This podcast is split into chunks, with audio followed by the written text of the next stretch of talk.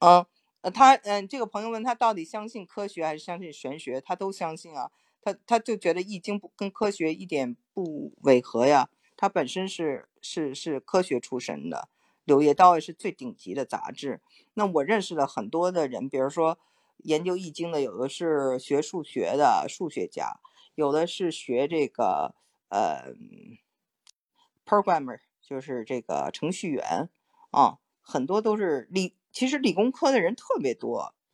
科学吧，就是被证实的玄学。你说我们一开始人类最早的时候看见蜻蜓鸟飞呀，就想我们飞上天空多好，不就发明了那个飞机吗？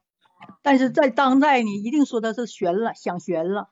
咱们很多的愿望、梦想都实现了，科学就是实现的梦想，玄学就是还在梦想中，还没实现或者不被人认识。现在的暗物质、暗能量，人们已经已经在参透了，就是用。多方面的学问已经明白，它是有很很强的力量。这种力量也有的带走生命的力量，就把原有的一些哲学思想颠覆了。这也人类进步嘛？人类就是不断梦想实现做呃梦想，就是遇到问题解决问题，不断试验的过程嘛。人就是这样的，他俩有帘子，不能割裂。你说易经吧，他们用易经都找到天空的星星了，你可以查资料。化学元素还有六十四，呃呃，基因的六十四种组合，就是对对对对对。他易经吧，就关于人文这方面，关于思想这方面，他说是思想思维的大代数，就是人们为啥解决问题，就想这个问题想思考这问题能不能有个结果，总想问一问别人，你看我这事儿行不行？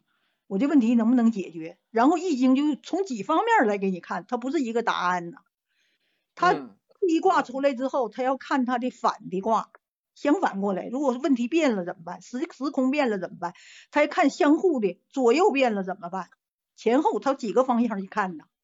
所以说有时候你问他，他他给你回答的就说把情所有情况都给你分析出来了，那就看你的运作了，看你遇到的人了，还有看你对手了。还有看你的思维了啊，它是非常科学的，严谨，很严谨。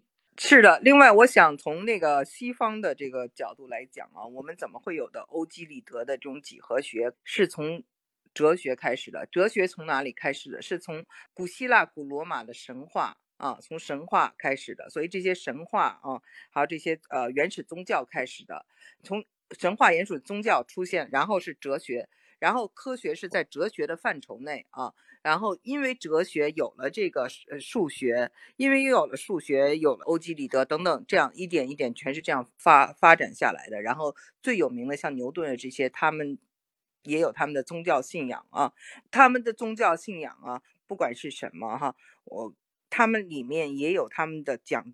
古代的事情的书，他们很多古代事情的书啊的叙述，在易经里头，我们找到很多共同点。这点呢，是因为我们有一个很大的优势，姨妈自己就是基督徒，所以她对圣经非常的熟悉。然后呢，在这个比较中看到很多东西得到了佐证，我们这个易经的东西在其他的文化中得到了佐证，然后在其他的学科中得到了佐证。所以这就是它的神奇的地方。科学是怎么来的？大家别忘了。对，易经吧，算的时候它从数进来的。有一句话吧，就是说，凡是能用数来证实的，都是科学。它这数吧，还有它时空点呢，它有时空点。为什么他们说易经非常神奇？它不是宗教，很实际的。有什么事儿，咱坐下来研究研究这事儿的几方面造成的，咱们得怎么解决？这么出来的易经。就是周文王、周武王吧，他们朝廷遇到了很多事儿啊，打仗中的事儿，或社那个社交方面的、这个外交方面的、家庭方面的，他们自己有个想法，然后再问天，就问易经，再用数来推，最后推成了他们制定方案，很严密的。你周朝他七百九十年、八百年不容易存在八百年，遇到多少问题？古代遇到的事儿也不比现在少。嗯，所以说他是从实践中来的，也从把这个天人合一之后研究出来的这个学问，或者是他们经历的事儿被认证了，完写到书里了，就成为易经了。所以咱们在用的时候，咱们跟他那点碰上了就对了，就是那个结果。有时候咱们的那个质感吧，潜意识还没有他们好。部落长那个最早那个夫妻，他就姓封，封天浩吧，可能叫，他就是一个大祭司，他就知天文知地理，另外人生心理他都懂，所以他才能当当这个酋长，要不谁服他呀？也不好整啊，那人都有那个种功能，那就看高低了，大巫小巫了，是多维的，不是一个平面的。嗯。嗯。嗯。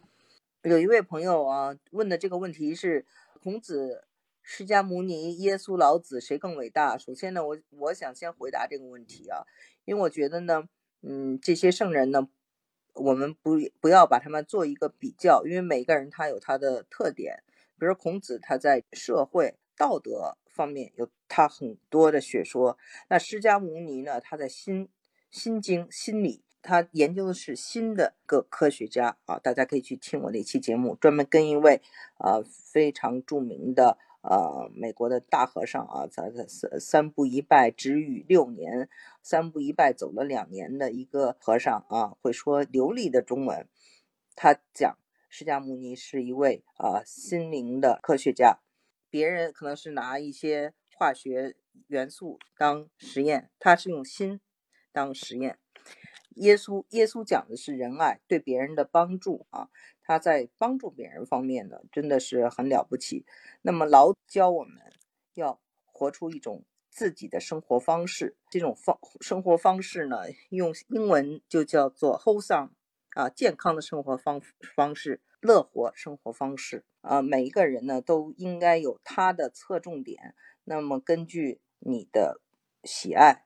你可以选择你喜欢他们的每一点，你都可以吸收，他们互相点也不矛盾。你妈您怎么看？孔子吧，他是教育家，比如说教无类呀，另外勇敢的吧，应该怎么教？什么懦弱的？他这他在教育上很了不起。释迦牟尼，他也是为了解脱人的痛苦，生老病死。他静坐那么那么久，然后菩提树下得道，都很了不起。耶稣呢，他就有一点很征服人的，他就说：“你信了我，我一定今生叫你重生，未来呢叫你永生。”他有这个承诺，这个是别的宗教没有的。别的宗教都说要靠自己，老天不能拽你上天，你得自己好好修。他有这个应许。而且他到天上去预备地方去了，他这是这个学说。老子他是个先知啊，他把咱们现在的社会的发展问题物极必反吧。科学是好的，有时候用不好，用来杀人，用来研究原子弹就很恐怖。他把这关系说的太透了。道吧，道就是清净无为，就像水似的，哎，多埋汰我也不被污染，泥还是沉下去，我上面是清的。他他是这个把自然参透了，然后这个耶稣是救人嘛，释迦牟尼佛也很伟大嘛，他研究心法，一切的事儿都由心产生，这宗教真都这么说，仁爱对心了。孔子那个耶稣是啥呢？那个切切保守你的心，胜过保守一切。老子虽然他没说，他那心更广大，所以说他们是一致的。都是来救世人而出现的这么样一个神人，嗯，据说吧，圣人，你看耶稣，你看人类历史发展，人类的进展。他说古代的时候吧，神嘛看上了人间美女，和人间的美女结婚，生的人都高大美丽。就那一代人，神是高高级生命吧，地球的生命还差一点吧，两者结合就生出了很多伟人，伟大的人。伟大人就肩负伟大的使命，他就不死，他最后把这事儿做成了。